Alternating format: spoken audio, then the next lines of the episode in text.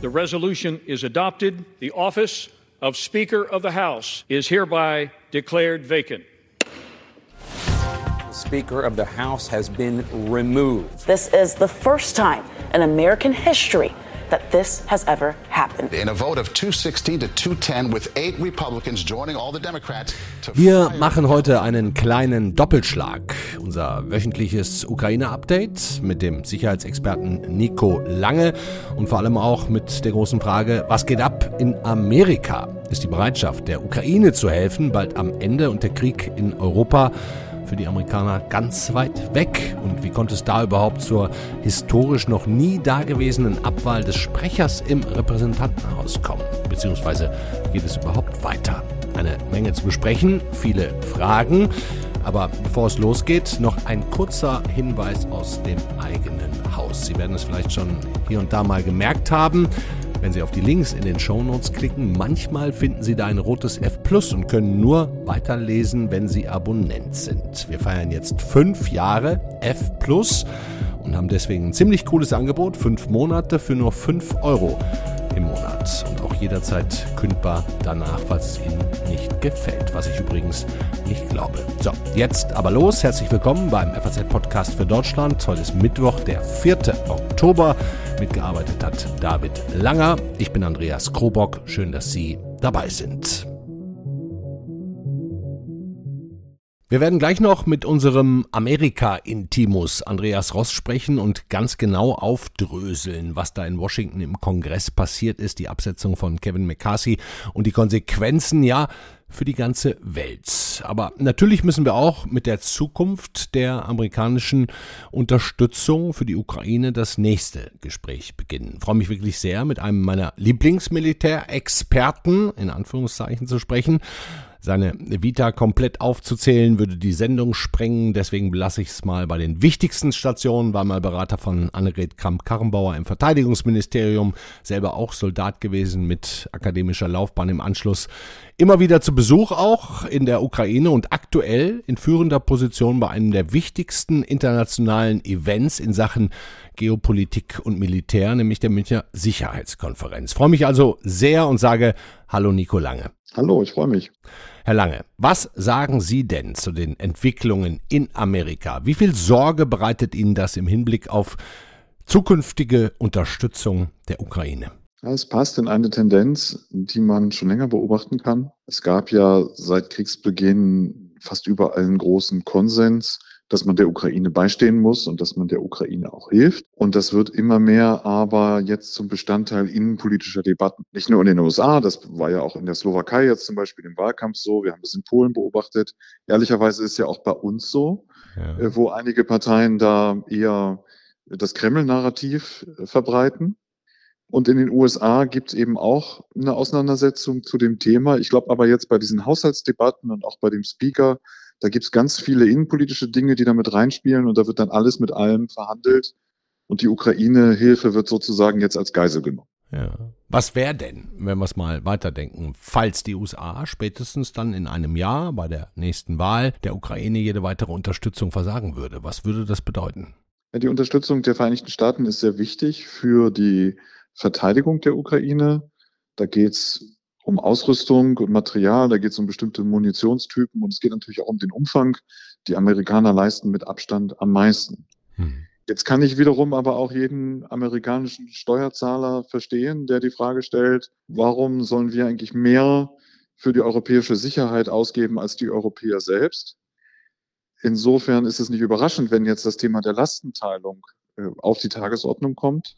Aber es wird schwer für die Europäer, das, was Amerika leistet, zu kompensieren, weil vielfach die Produktionskapazitäten zum Beispiel der Verteidigungsindustrie gar nicht da sind, weil man so große Bestände wie die Amerikaner überhaupt gar nicht hat in den Streitkräften. Also die Europäer müssen mehr tun und sie müssen, glaube ich, einen Zahn zulegen, wenn sie darauf vorbereitet sein wollen, die Vereinigten Staaten ein Stück weit kompensieren zu müssen. Das wäre jetzt auch exakt meine nächste Frage gewesen. Also Joe Biden hat ja gesagt, die Unterstützung in den nächsten Monaten für die Ukraine sei jetzt zumindest mal gesichert. Die Frage ist genau, was kommt danach? Wir Europäer müssten mehr tun. Könnten wir das denn in Europa überhaupt alleine, Herr Lange? Ja, man muss sagen, die Europäische Union als Institution ist gewachsen in dieser Krise, dass die Europäische Union mit der Europäischen Friedensfazilität Waffen, Munition, Ausrüstung im Wert von mittlerweile 5,8 Milliarden Euro an die Ukraine liefert. Das ist bemerkenswert. Und dazu kommt ja dann auch noch eine Initiative der EU, um Munition zu liefern. Also das ist jetzt nur die EU als Institution. Ja. Und viele europäische Staaten haben ja viel geleistet. Die Mittelosteuropäer und die Skandinavier da voran. Aber die Schwierigkeit besteht jetzt darin, dass der Krieg jetzt so lange dauert, dass es nicht mehr darauf ankommt, wer kann aus seinen Lagern was an die Ukraine abgeben, sondern wer kann Dinge produzieren. Und Geld alleine reicht dann nicht, sondern man braucht dann die Fertigungsanlagen, man braucht höheren Output. Und man sieht ja schon, zum Beispiel bei den sehr guten IRIS-T-Luftverteidigungssystemen, dass wir diese Systeme und die Munition dafür einfach so langsam produzieren, dass das nur ganz tröpfchenweise in der Ukraine ankommt. Und das würde natürlich dann nicht reichen. Deswegen glaube ich, dass es jetzt vor allen Dingen darauf ankommt, die industriellen Fähigkeiten auszubauen, um schneller Dinge produzieren zu können für unsere eigene Ausrüstung und auch für die Unterstützung der Ukraine. Das ist jetzt wichtig. Aber wie schnell kann man das ausbauen, Herr Lange? Na, wir haben auch schon andere Dinge schnell geschafft. Wir haben auch schon mal, auch wenn das was völlig anderes ist, ganz schnell sehr viele Beatmungsgeräte produziert, als eine Notlage da war. Also wenn man will, kann man vieles. Wichtig ist dafür eine solide finanzielle Grundlage und eine dauerhafte Finanzierung, damit man in eine Fertigungsanlage investieren kann, Leute einstellen kann und langfristig planen kann. Und da ist aber leider, wenn man sich das in Deutschland anguckt, aus jedes Jahr zwei Prozent plus 100 Milliarden geworden, naja, 1,2 Prozent oder 1,3 Prozent. Die 100 Milliarden werden kurz benutzt. Äh, damit so aussieht, als wären zwei Prozent und was danach kommt, weiß kein Mensch. Also die Industrie hat, glaube ich, nicht so richtig Vertrauen darin, dass zum Beispiel in Deutschland der Verteidigungshaushalt auch entsprechend ist. Da scheint mir gerade ein Problem zu sein. Da muss man eben finanzielle Sicherheiten schaffen. Hm. Und dann darf man sich auch nicht wundern, wenn die Amerikaner sagen, pff, wir zahlen euren Krieg in Europa nicht alleine. Ja, das Argument der Lastenteilung ist völlig legitim. Nicht nur bei der Verteidigung der Ukraine, sondern ehrlicherweise ja auch bei unserer eigenen Sicherheit. Die Amerikaner tun sehr viel dafür, dass wir in Deutschland sicher leben können. Das machen sie seit Jahrzehnten. Mhm. Und sie haben immer wieder auf unterschiedliche Art und Weise die Frage gestellt, was wir eigentlich selbst bereit sind zu tun. Joe Biden macht das jetzt sehr freundlich. Wenn Trump wieder gewinnt, wird er das auf sehr unfreundliche Art und Weise machen. Ändert nichts daran, dass die Frage legitim ist und dass wir mehr machen müssen. Ja. Sie sagen es gerade, äh, Joe Biden, der noch US-Präsident, also für mindestens noch ein Jahr oder etwa genau ziemlich ein Jahr, hat sich jetzt tatsächlich sehr bemüht, nicht den Eindruck entstehen zu lassen, dass Amerika schon jetzt nicht mehr so richtig hilft, hat Konferenzen mit NATO-Regierungschefs, auch Olaf Scholz einberufen, versprechen, kurzfristige Sicherheitszusagen, Munition zugesagt und abgegeben. Aber was in einem Jahr ist, wenn die Amerikaner wählen, das steht doch ziemlich in den Sternen. Würden Sie mir zustimmen, wenn ich sage, Putin reibt sich jetzt schon die Hände? Putin hofft darauf, dass sich politisch für ihn eine Chance eröffnet, weil er militärisch ja schon versagt hat. Naja, aber er ist immer noch am Start, ne? Ja. Er hat mit diesem Krieg bei weitem nicht das erreicht, was er wollte. Er hat, äh, statt schnell Erfolge zu erzielen, keins seiner militärischen Ziele erreichen können. Er hat sehr hohe Verluste erlitten. Die russische Wirtschaft hängt in den Seilen. Ähm, er kann das besser aushalten als andere, weil er keine Demokratie hat. Die Leute haben keine Wahl, sie müssen sich dem autoritären System fügen. Aber Putin führt diesen Krieg jetzt weiter, einfach nur damit Krieg ist, weil er darauf hofft, dass sich politisch was tut. Vielleicht bricht der Konsens bei den Sanktionen auf in der EU, vielleicht werden radikale Parteien stark, vielleicht wird auch die AfD stark in Deutschland, vielleicht wird Trump wieder Präsident und er hofft, dass er dadurch politisch mehr Möglichkeiten bekommt, wenn er sich auf dem Schlachtfeld im Grunde ja nicht durchsetzen kann. Hm. Was wäre denn, wenn wir jetzt mal bei diesem amerikanischen Beispiel nochmal einmal zum Schluss bleiben, wenn jetzt nächstes Jahr in den USA ein republikanischer Präsident gewählt werden würde, egal ob das Trump, DeSantis oder sonst wer ist, welche Konsequenzen könnte das haben? Es macht einen Unterschied, welcher republikanische Präsident das ist, das würde ich schon sagen. Aber nach jetzigem Stand der Dinge scheint die Wahrscheinlichkeit hoch zu sein, dass Trump sich in diesem republikanischen Feld durchsetzen kann. Und ähm, eine zweite Präsidentschaft von Trump äh, wäre sicherlich im Hinblick auf die Frage der Stabilität der NATO und auf die Frage der Unterstützung der Ukraine hochproblematisch. Und Trump hätte als Präsident der USA, zumindest was die Unterstützung der Ukraine betrifft, die Möglichkeit, von einem Tag auf den anderen völlig andere Entscheidungen zu treffen. Und ähm, die Ukraine wird ja deswegen jetzt nicht sagen, so, wir verschenken jetzt unsere Gebiete an Russland und geben auf, Die Ukraine wird ja weiter kämpfen und wird versuchen, anderweitig Unterstützung zu bekommen. Die Ukraine ist jetzt schon dabei, eigene Industriekapazitäten stärker auszubauen, hat sich ja auch mit vielen Rüstungsunternehmen getroffen. Also die Ukraine bereitet sich in gewisser Weise vor, aber es wird dann noch stärker auf die Europäer ankommen, in dieser Lage für die eigene Sicherheit einzustehen. Weil darum geht es ja in der Ukraine. Das ist ja keine Almosen, sondern es geht ja um die Grundfrage der Sicherheitsordnung in Europa. Und da müssen die Europäer selbst dafür sorgen, vielleicht zum ersten Mal in Jahrzehnten. Ja. Das heißt ja im Grunde auch im Klartext, am besten wäre es, wenn die Ukraine innerhalb des nächsten Jahres diesen Krieg gewinnen würde. Ich versuche jetzt mal meine Zweifel daran so leise wie möglich zu halten. Für wie realistisch halten Sie das? Ja, ich halte die Überlegung für richtig, zu sagen, wie können wir die Ressourcen so organisieren, die Ukraine so unterstützen, dass sie sich militärisch durchsetzen kann, weil das in unserem Interesse der beste Ausgang ist. Und ich wundere mich manchmal, dass in Deutschland oft so diskutiert wird, ach, wäre doch gut, wenn die Ukraine jetzt mal verhandelt und dann hat das mal ein Ende, weil das völlig gegen die deutschen Sicherheitsinteressen spricht, wenn Russland sich da durchsetzen könnte. Und wenn Russland sich für den nächsten Krieg rüstet und wenn Russland uns erpressen kann, weil es militärisch so stark ist, das ist alles überhaupt gar nicht in unserem Interesse. Deswegen glaube ich, wir sollten die Ukraine jetzt so stark wie möglich unterstützen und uns, was die Amerikaner betrifft, klar machen, egal wie die Wahl dort ausgeht, selbst mehr zu können als Europäer, mehr militärische Fähigkeiten zu haben und mehr Industrieproduktion für Waffen, Ausrüstung und Munition zu haben, ist in jedem Fall eine gute Entwicklung für Europa. Hm. Sie sagen so gut unterstützen wie möglich. Wie spielt da zum Beispiel Taurus rein? Ja, es ist, finde ich, sehr leidig, dass wir Diskussionen immer so ein bisschen im Kreis herumführen. Na, weil es halt keine Entscheidung gibt, ne? Deswegen diskutieren um wir es immer wieder. Sie um Einzelsysteme führen. Hm. Weil die Ukraine braucht natürlich viele Dinge gleichzeitig. Sie braucht Präzisionswaffen wie Taurus. Und sie braucht vor allen Dingen Nachschub bei diesen Präzisionswaffen, weil die Franzosen und die Briten ja schon eine ganze Weile sehr ähnliche Systeme liefern, aber die gehen zur Neige. Und dass da zu Recht von Deutschland äh, gefragt wird, ihr habt doch da welche auf Lager, jetzt beteiligt euch doch mal, finde ich absolut nachvollziehbar. Und wir müssten, hätten doch einfach nur mit den Briten und Franzosen gemeinsame Sache machen müssen, anstatt hier so eine Einzeldiskussion zu führen. Aber natürlich braucht die Ukraine weitere Dinge. Sie braucht Abwehr gegen Drohnen. Sie braucht ähm, Reparaturmöglichkeiten und Instandsetzungsmöglichkeiten für Technik, die wir ja auch geliefert haben, die dichter an der Front liegen, damit die nicht äh, wochenlang irgendwo mit der Eisenbahn unterwegs sein müssen äh, und dann nicht einsetzbar sind.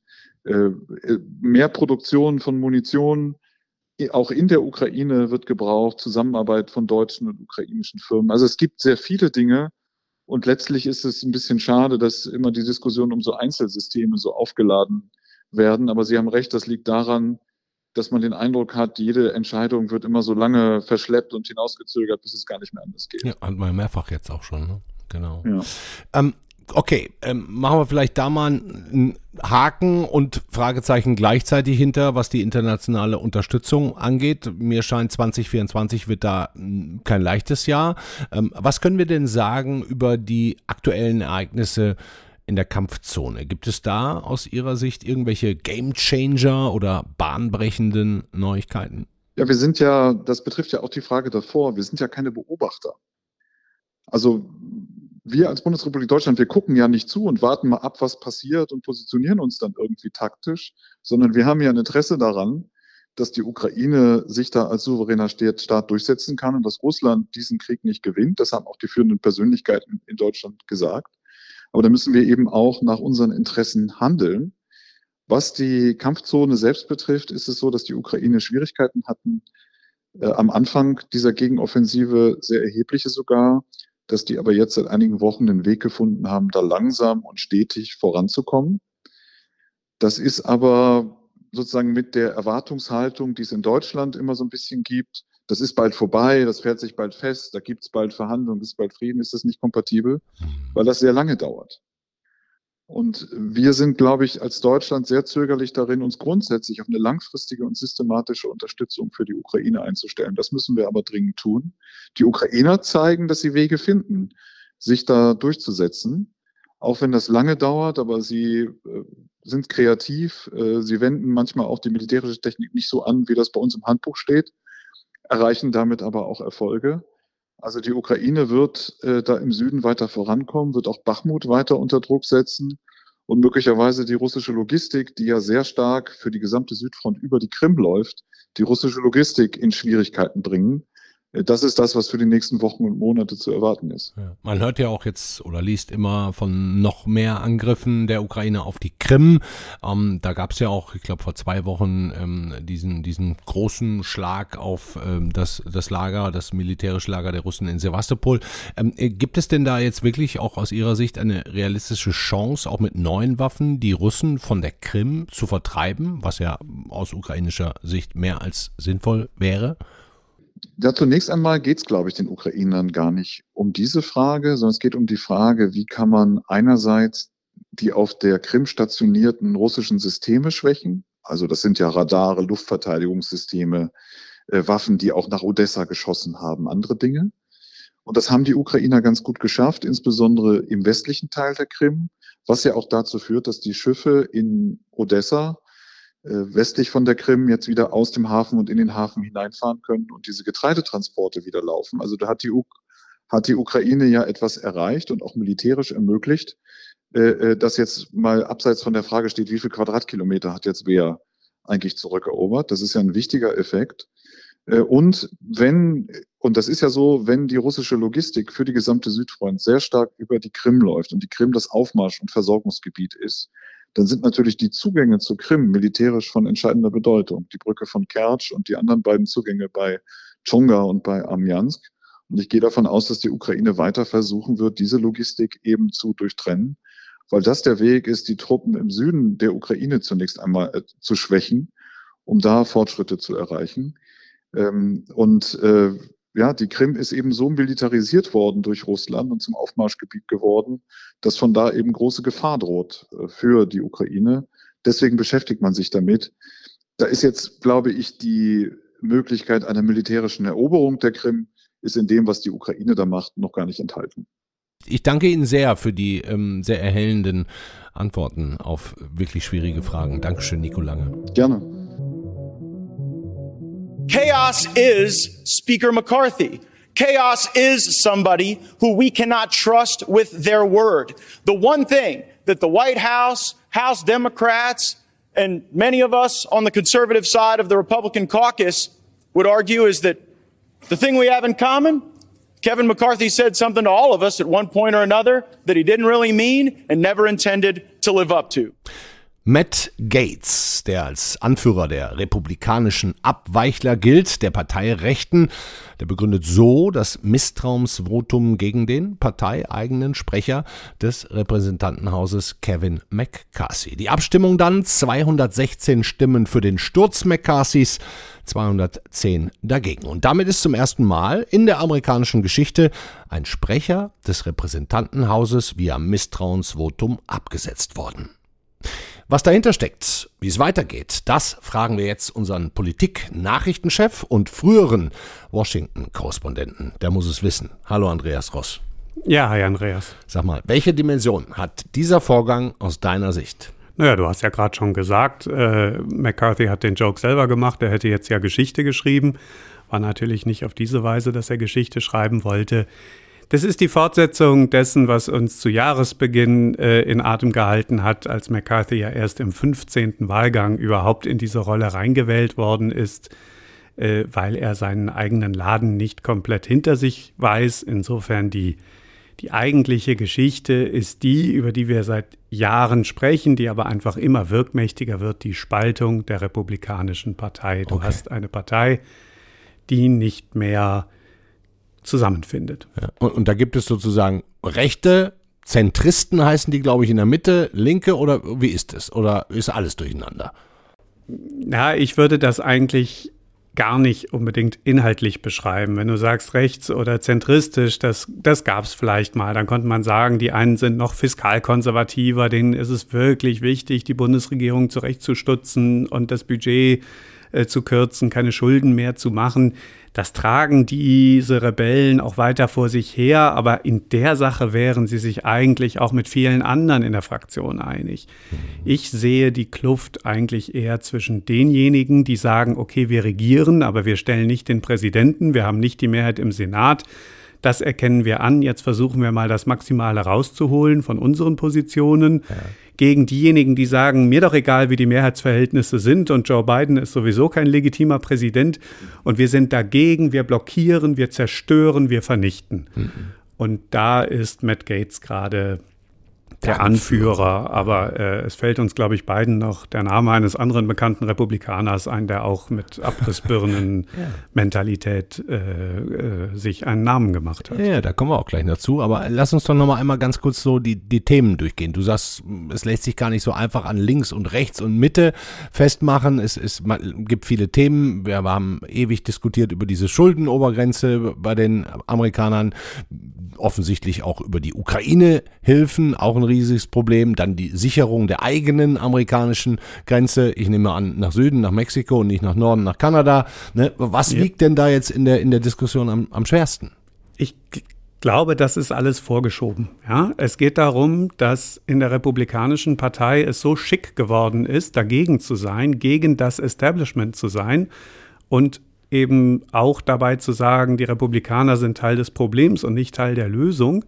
Parteiloyalität gilt so wenig. Also wenn man sagt, das ist parteischädigendes Verhalten, wie es bei uns dann immer diesen Ausschlussverfahren heißt, das ist ja eine richtige ein Ehrenabzeichen für, für äh, Leute, die damit sozusagen beweisen können, dass sie ein ganz harter Hund sind, dass sie als eigentlich ja nur unbedeutender Abgeordneter der noch nicht schrecklich lange dabei ist, seit 2016 im Kongress zum Beispiel, Matt Gates, die dadurch zeigen können, dass sie jemand sind. Das ist die Triebfeder. Mhm.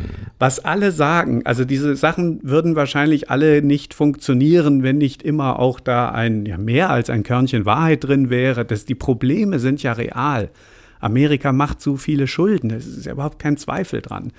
Und das, äh, das Haushaltsverfahren ist seit langem eine Farce nur noch. Mhm. Es ist halt nicht mehr so, wie es eigentlich vorgesehen war, dass Kongressausschüsse einzelne Ausgabengesetze für einzelne Ministerien machen, wo man, wie es eben das Recht des Parlaments ist, die, die Prioritäten vorgeben kann. In einem System wie jetzt, wo in der einen Kammer die Republikaner und im Weißen Haus und im Senat die Demokraten die Nase vorn haben, dann eben einen Ausgleich suchen und dann rechtzeitig zum Ende des Haushaltsjahres, Ende September, man einen neuen Haushalt hat. Das funktioniert schon ewig nicht mehr mit der Folge, dass man dann immer so über Nacht über irgend so ein Take it or leave it, also friss oder stirb, ähm, ja, so einem Brei sitzt und dann äh, sich, okay, ich kann nicht mehr sagen, ich bin für mehr Grenzschutz, aber gegen das. Ich muss jetzt alles schlucken, alles ist mit allem verrührt worden. Und das ärgert die Leute. Das ärgert auch viel mehr als diese acht Leute. Das hat auch immer Kevin McCarthy geärgert. Aber da dieses Land in diesen Stammeskrieg so sich verbissen hat, also eben mehr als Polarisierung, Demokraten und Republikaner, die jeweils als Hauptziel haben, den politischen Gegner zu vernichten, ist das halt einfach die Logik. Da finden sie keinen Ausweg draus. Hm. Und deshalb kann man, ne, also wenn man die so hört, was die da so wollen, das klingt erstmal gar nicht so unvernünftig. Ja. Aber es ist natürlich gleichzeitig ein, ein Hohn. Naja, wenn die sagen, lass uns zurück zum ordentlichen Verfahren kommen. Ja, okay. Wenn man dann aber genauer zuhört, was ein Matt Gates von ordentlichem Verfahren meint, ähm, dann gehört, da geht das so weit, dass er zum Beispiel gerne durch den Etat des Justizministeriums entscheiden möchte, dass der Sonderermittler gegen Trump seine Arbeit aufhören möchte oder so. Das ist natürlich auch nicht das ordentliche Verfahren, zu dem man irgendwie zurückkehren möchte, wenn man ein Patriot ist.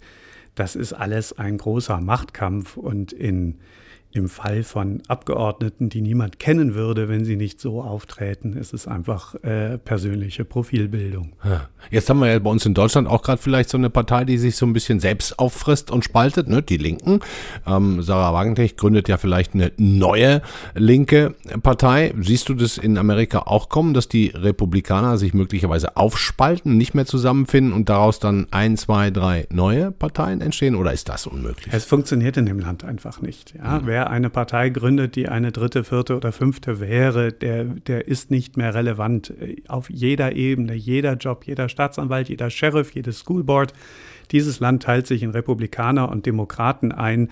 Wenn man sich das historisch anguckt, zu was für Häutungen das schon geführt hat, äh, wie, was weiß ich, die Rassistenpartei von einst die Bürgerrechtspartei von später geworden ist, in dem Fall die Demokraten, wie letztlich die Big Business Partei, die Republikaner, zu so einer Art populistischen Arbeiterpartei für die Weißen geworden ist, unter Trump die Republikaner. Das, das ist ein System, das müssen wir einfach akzeptieren. Das ist einfach anders als unseres. Mhm. Innerhalb dieser zwei Parteien die überhaupt nicht so organisiert sind wie deutsche Parteien, wo auch kein vernünftiges Parteiprogramm besteht oder das sind alles überhaupt nicht die Strukturen, in denen die denken, das sind Big Tent, sagen die Amerikaner, große Zelte, zwei große Zelte, unter denen sich sehr viele Leute wiederfinden können müssen. Aber all das verlangt halt einen, eine Bereitschaft zum Interessenausgleich. Das verlangt halt von denen, die am Rand in diesem Zelt sitzen, irgendwie zu akzeptieren, dass sie weniger sind als die in der Mitte und dass man nicht gegen die, sondern nur mit denen. Man kann ja versuchen, das Ganze in die Richtung zu ziehen. Und wenn den rechten, äh, hardcore-rechten Republikanern eins gelungen ist in den letzten 15 Jahren, dann ja nun genau das, die ganze Partei sehr stark nach rechts zu ziehen. Ähm, aber man kann nicht sozusagen gegeneinander so agieren, weil dann, ähm, naja, haben am Ende die Demokraten das Lachen, die jetzt ohne viel Federlesens den republikanischen Sprecher absetzen konnten. Oh, so viel zu lachen scheinen mir die Demokraten jetzt zuletzt ja auch nicht unbedingt gehabt zu haben. Ne? Aber ähm, lass doch mal gucken, wie geht's da jetzt weiter. Wir, wir können, bevor du antwortest, vielleicht mal einen kurzen Ausschnitt des früher mal Trump-freundlichen TV-Senders Fox News hören. Sources telling me at this hour some House Republicans have been in contact with and have started an effort to draft former President Donald Trump to be the next speaker. And I have been told that uh, President Trump might be open to helping the Republican Party, at least in the short term, if necessary. Sean Hannity, der Fox News Moderator, bringt also Donald Trump ins Spiel. Und da geht jetzt die Frage an dich direkt weiter, Andreas. Wäre das überhaupt zunächst mal rechtlich möglich? Weil der Trump sitzt ja gar nicht im Repräsentantenhaus. Könnte der trotzdem. Und für Trump ist es immer das Wichtigste, ob es rechtlich okay ist. Ne? Äh, ja, rechtlich wäre es möglich. Nirgendwo in der Verfassung steht, dass der Speaker dem Haus überhaupt angehören muss. Ähm, ich wage mich jetzt mal vor, das wird nicht passieren. Mhm. Selbstverständlich wird jemand mit dem Ego von Donald Trump, der sich niemals als ehemaliger Präsident bezeichnen lässt, sondern immer nur als der 45. Präsident der Vereinigten Staaten bezeichnen lässt, ja. sich mit irgendeinem Jobtitel zufrieden geben, der auch nur eins drunter liegt. Ähm, also dazu wird es nicht kommen. Das ist eine Spielerei. Niemand nimmt das ernst. Und John okay. Hannity muss man auch, weiß Gott, nicht ernst nehmen. Muss man auch nicht ernst nehmen. Aber ähm, gut, dass du es so klar beantwortet hast. Und die Wahlen kommen ja, glaube ich, ziemlich genau jetzt in einem Jahr. Dafür ist dann Trump aber dann schon bereit. Dann wäre er gerne der, wie vielte wäre es dann? 47. 45. und 47. So ist das. Äh, ich sehe immer noch nicht, dass jemand anders in der Republikanischen Partei wirklich gute Aussichten hätte, die, die Nominierung zu bekommen. Bei den Republikanern diese ganzen Strafprozesse, die dann jetzt aber demnächst alle beginnen, äh, sind natürlich da so ein bisschen die unbekannte Variable drin, ob das dann doch noch mal ein paar Leute bewegt. Aber sofort sind wir wieder bei der Zerstrittenheit dieser Partei. Es ist eben längst nicht mehr Trump gegen einen wie auch immer gearteten moderaten Parteiflügel oder so, wo man sagen müsste, na gut, dann müssen die sich alle zusammentun und einen Kandidaten haben und dann sind es nur noch zwei und dann hat vielleicht doch noch jemand anders eine Chance gegen Trump sondern es sind sehr komplexe äh, Interesse-Gemengelagen. Es gibt Trump, jeden. es gibt Möchtegern-Trumps, es gibt Anti-Trumps und die Wahrscheinlichkeit, dass da von den anderen, je nach Zählung 10, 15 Kandidaten am Ende einer die kompletten Trump-Gegner auf sich vereint, was ja auch noch nicht sicher helfen würde, reichen würde, mhm. halte ich einfach für sehr gering. Mhm. Ähm, ich glaube auch nicht, dass wir äh, vorher eine, eine Verurteilung haben, ein, ein zu Ende gegangenes Gerichtsverfahren haben. Hm. So, und wenn er dann einer der ja. Kandidaten ist, dann kann alles passieren. Hm. Also schon gar, wenn der andere Kandidat auch schon ein paar Tage älter noch ist. Und äh, aber es kann auch sowieso immer alles passieren in einem Zweierrennen äh, wer das nicht glaubt, der frage Hillary Clinton. habe die Telefonnummer, falls jemand haben möchte. Nein, Quatsch. Spaß beiseite. Ähm, also gut, Trump wird es nicht, wird kein Sprecher des Repräsentantenhauses. Andreas Ross legt sich fest. Aber jetzt sag uns, wie es da rein ähm, rechtlich weitergeht. Wann wird ein neuer gewählt? Wer wird das? Wird das auf jeden Fall ein Republikaner. Ne? Die sind jetzt erstmal alle nach Hause gefahren. Normalerweise würde man als Partei ja sagen, boah, das ist so eine Peinlichkeit, das müssen wir sofort lösen. Heute Nacht gibt es ja. einen Kandidaten, auf den können sich alle verständigen. Morgen wählen wir den und dann ja. machen wir weiter. Können die nicht, haben die nicht. Es gibt diese Personen gerade nicht. Und auch, Wer entscheidet das denn dann jetzt? Naja, die Republikaner müssen wieder einen wählen. Aber die können sich doch gar nicht entscheiden gerade. So, ich nehme an, dass wir wieder mehrere Wahlgänge brauchen, aber das weiß ich nicht. Vielleicht reicht es jetzt Matt Gates auch für die Sekunde. Jetzt hat er seinen Riesentriumph. Jetzt kann er vielleicht jemand anderen schon im ersten Wahlgang ähm, unterstützen. Die, das wird aber auch ein Angezählter sein. Der kann sicher nicht zurückgehen hinter die Zusagen, äh, die er, äh, die, die McCarthy im Januar gemacht hatte. Also Allein der Umstand, dass Matt Gates alleine diesen Abwahlantrag überhaupt einbringen konnte, war ja ein Zugeständnis, das McCarthy dem im Januar gegeben hat, um gewählt zu werden. Also mhm. Matt Gates hat ihn nie gewählt, aber hat sich immerhin am Ende enthalten, sodass es dann möglich war für McCarthy, den Job zu kriegen. Das heißt, er hat den Job um den Preis bekommen, dass er wusste, jeder, jedes einzelne geltungssüchtige, bekloppte Mitglied meiner Fraktion kann in einem Fingerschnippen mich praktisch hier vom Thron schubsen. Mhm. Ja? Mhm. Braucht ganz wenige Mitstreiter. Ähm, das ist jetzt eben passiert und das wird dem nächsten auch passieren können. ähm, es gibt es gibt so wenig Common Ground zwischen diesen Rebellen und der Mehrheit in der Fraktion, dass wer auch immer es jetzt wird und ob sie es schneller oder langsamer schaffen, einen zu finden, sozusagen auch ein angezählter Speaker sein wird. Du hattest am Anfang das Zitat von Matt Gates, wo er gesagt hat, er hat unser Vertrauen verspielt, er hat genau. uns alle belogen. Das stimmt ja. Ja, er hat ja alle belogen. Er hat den Zusagen gemacht, die er nicht einhalten konnte. Er hat den Demokraten Zusagen gemacht, die er nicht einhalten konnte.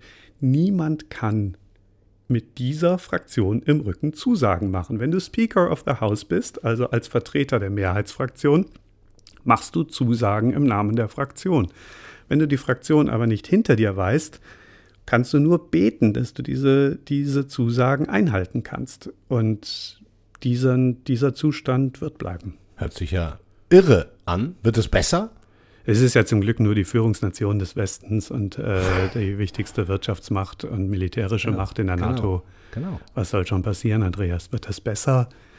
Nein, die, die bleiben so zerstritten. Und äh, aber sag doch jetzt noch mal rein faktisch, wann, wann, wann müssen die denn jetzt spätestens so einen neuen Sprecher? Ich meine, damit ist doch das Repräsentantenhaus jetzt quasi handlungsunfähig. Ja, absolut. Das ist wichtig zu wissen. Es gibt zwar jetzt so einen Interimsvorsitzenden ähm, der Kammer, der darf aber nichts anderes tun, als die Wahl eines Nachfolgers zu leiten. Also wenn jetzt wenn jetzt alle Abgeordneten einig wären, dass man jetzt ein neues Hilfspaket für die Ukraine machen müsste oder meinetwegen eine Mauer an der Grenze zu Mexiko bauen oder irgendwelchen Hurricane-Opfern in irgendwo zu helfen, sie dürften es nicht beschließen. Sie brauchen erst einen Speaker. Sie können nichts machen, bevor es diesen Speaker gibt.